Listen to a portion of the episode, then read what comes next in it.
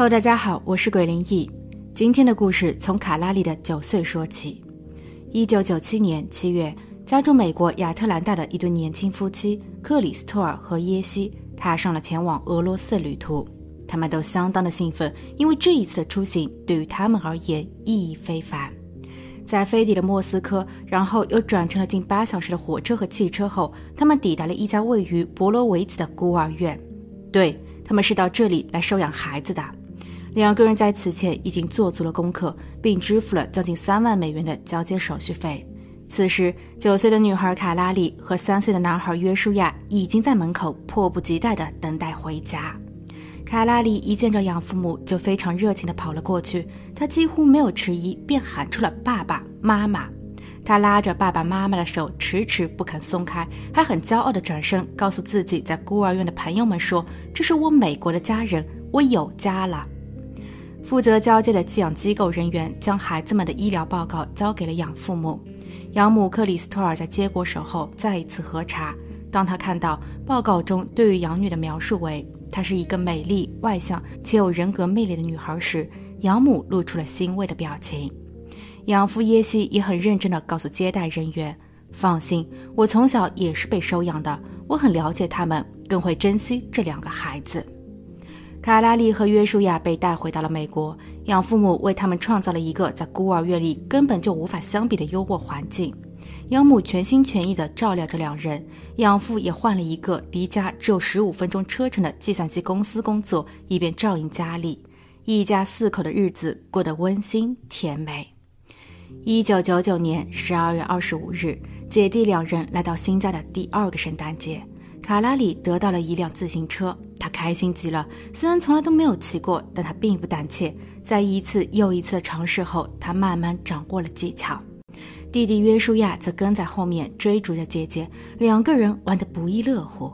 但下一分钟，不可思议的事情发生了。当养母听见约书亚的尖叫声时，她便看见约书亚正被养女托举着，而养女卡拉里所处的位置是二楼阳台的边缘。被抱起的弟弟约书亚已经有半个身子越过了栏杆，这里距离地面的高度有九米多，情况相当的紧急。养母大喝一声：“快放下！”幸好卡拉里在听见后照做了，弟弟安全的回到了地面。而事后，卡拉里承认，当时的他觉得弟弟太烦人了，眼前又突然出现了一条蛇，那条蛇指挥着他去解决掉弟弟，所以他才。养母追问哪来的蛇，卡拉里却答不上来。接下去的日子里，卡拉里开始变得易怒，他似乎对于周边的环境与人都产生了敌对的情绪，每天都板着个脸。养父母带着他去看了医生，包括心理医师和精神科。卡拉里被安排住进了精神病院。医生说，他的内心充满了愤怒，这是依恋障碍，久而久之便可能会引发双向情感障碍和精神分裂。养父母在听后都哭了，他们无法想象一个健康的孩子怎么就突然得病，这是他们不愿看到的场景。卡拉里在医院住了近四个月，在他回家前，养父母在家中安装了摄像头，包括在客厅、卡拉里的卧室和浴室。他不被允许靠近弟弟，一来约书亚自从上一件事情后就很害怕姐姐；二来在卡拉里出院时，医生有特意嘱咐把人给盯紧了。但在某一天的深夜，大约凌晨三点，养母突然被家中的狗吠声吵醒。当他下楼查看情况时，只见养女正拿着一条皮带把狗狗吊起。这只狗是养女卡拉里最喜欢的宠物，她平日里总会积极主动的照料它，但今日之举更是让全家人感到背脊发凉。事件后，他们把养子约书亚暂时送往了外祖母位于德州的家。另一方面，养父母开始倒查起养女的资料。他们发现，在养女的身体检测报告中有这么一段信息，上面写着：“卡拉里会偶尔显得孤僻了些。”养父记得，他当时有询问过寄养机构的人员，在一旁的翻译说那是智力迟缓的意思，因为在孤儿院并不能给到很好的营养和教育，所以小姑娘不太爱交流，也不善于沟通。但现在看来，是孤僻意思的解释出了问题。另外，当初的卡拉里住在孤儿院里的一间专门为精神有残疾的孩子准备的房间，而领养机构和孤儿院都没有向养父母公开真相。第三点，在卡拉里被正式领养后，养父母才得到了一份关于养女家里人的报告。两个人一开始并没有太在意，他们也只是粗略的看了一眼。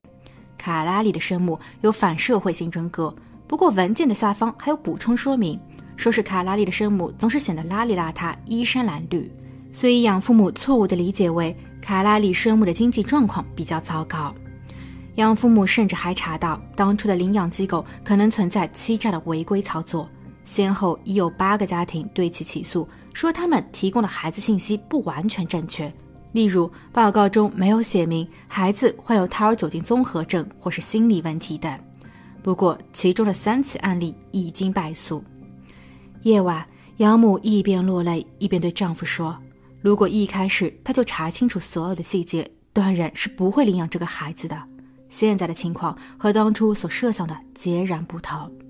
养父耶西也叹气道：“如果把卡拉里再养在身边，那么养子约书亚就回不了家，而且卡拉里的医药费还挺贵的，家里的存款恐怕撑不了太久。”二零零零年，十二岁的卡拉里返回到了俄罗斯，随行的除了养父母外，还有报社的记者托尼。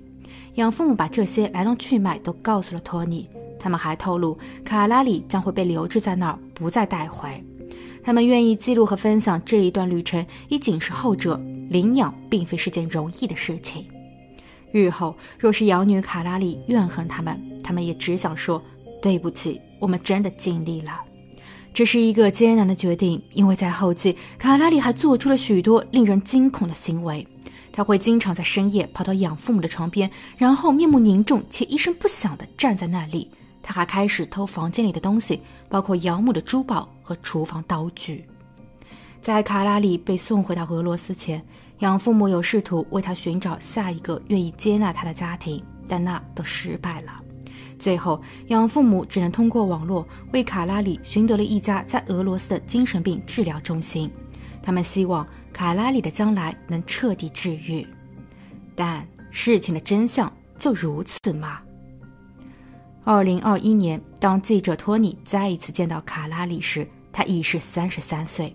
他居住在美国的北卡，而且更换了名字，叫塞布丽娜。塞布丽娜看上去依旧是很漂亮的，而整个人的精神状态也很健康。她告诉记者说，当年的自己其实根本就没病。原来，自从自己被收养后，她就一直都很感恩。但同时被带回家的还有约书亚。约书亚的年龄更小，更好教育，所以养父母便更加的宠爱他。慢慢的，家里似乎不再有卡拉里的位置，他开始沮丧，并闹了小情绪。而恰恰就是因为这些，他等于变相的又让自己愈发的不受欢迎。塞布丽娜询问记者托尼：“可还记得二十多年前，当卡拉里被送入医院前的场景和对话？那时，卡拉里有告诉过托尼，当时他只是想把弟弟抱起来。”但弟弟太重了，这才导致了那个看似危险的动作。他是一个误会，可惜爸爸妈妈并不想听解释。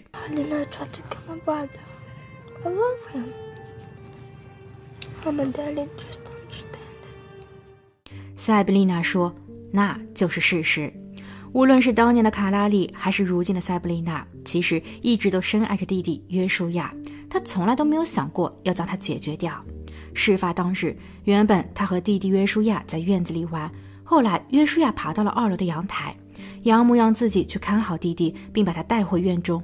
卡拉里当时的想法很简单，那就是把弟弟抱下楼，但弟弟真的很沉，自己一个没站稳，弟弟就哭了。养母听到后冲上了二楼，对着他大喊道：“你为什么要伤害他？”卡拉里本想说他没有那个意思，可养母却不停地说：“就是你，就是你想让弟弟出事。”这种强烈的心理暗示让卡拉里慢慢觉得是自己的错。当养母再一次询问：“你想伤害弟弟吗？”卡拉里回答了是。而后，他似乎自己也相信了这个版本。在每一次去看医生时，他更是假装自己真的病了。曾有一个医生判定卡拉里并没有问题，那位医生还很关切地询问卡拉里是不是养父母对他不好，因为医生已经发现养父母对卡拉里极其冷漠。但当时的卡拉里已经被洗脑，他根本就无法做出正确的回答。而至于家中狗狗的事情，他也确实没有做过。塞布丽娜还回忆说，当自己被养父母送回俄罗斯时，就已经猜到他们一定已经放弃了自己。当时的她感觉到的只有孤单与无助。不过好在两个月后出现了妮娜。妮娜是曾经办理卡拉里领养手续的机构管理人。她在收到了精神病院的通知后，才得知卡拉里又被送了回来。妮娜表示，卡拉里在被领养前是一个健康、听话和善良的孩子。妮娜在接受媒体采访时也很确信，在每一对养父母接收孩子时，他们都可以得到关于孩子的一切信息，这其中并不存在欺骗或隐瞒。后期，妮娜将卡拉里暂时带回了家中自己抚养，并在不久后移居美国。二零零二年时，妮娜为卡拉里安排了一个新家，新爸妈住在北卡罗来纳州。新家庭的友好让卡拉里对生活重燃了希望。她更改了名字，叫塞布丽娜，并在二零零八年高中毕业后，自愿参加了一个慈善非营利组织，前往非洲为贫困人群提供最基本的医疗服务。而这一待就是两年。二零一零年时，她返回到了美国北卡，在一家医院找了份工作。他在参加某一次教会活动时遇上了一位数学教师。四年后，塞布丽娜和他有了自己的小家。塞布丽娜先后生了三个可爱的女儿和一个健康的儿子。现在的她很幸福。而关于她之前的养父母以及约书亚，塞布丽娜说，她其实有联系过。她知道养父母在后来有了三个亲生女儿，约书亚也已经成婚，有了自己的家庭，这样很好。但或许他们彼此不会再相见了。可以说，塞布丽娜是幸运和坚强的，这也更加反衬出她起先的那一对养父母为何如此的无情。或许他们当时有不得已的苦衷，但领养的本身就是一种责任。领养后再放弃，并通过那种手段将孩子还给机构，这对于被领养者而言，无疑是一次更深的伤害。而这样的案例可不是少数。二零二零年，曾经的金马影后陈冲分享了她二十一岁的大女儿 Angela 在哈佛大学英语系毕业的喜讯。照片中的 Angela 身穿黑色的学士服，手拿毕业证，面对镜头时，她露出了灿烂的笑容。不过，这却让人想起了陈冲的养女们。一九九八年，三十七岁的陈冲二婚后，因为有过一次小产，导致她没能再顺利的怀上孩子。她与美国的丈夫彼得决定要收养。他们已经物色好了一对来自于广西的女双胞胎，陈冲的母亲甚至已经为他们办好了所有的手续。但造化弄人，等一切办妥后，陈冲怀孕了。可是她要领养孩子的新闻早已传遍了各地，还因此收获了舆论好评。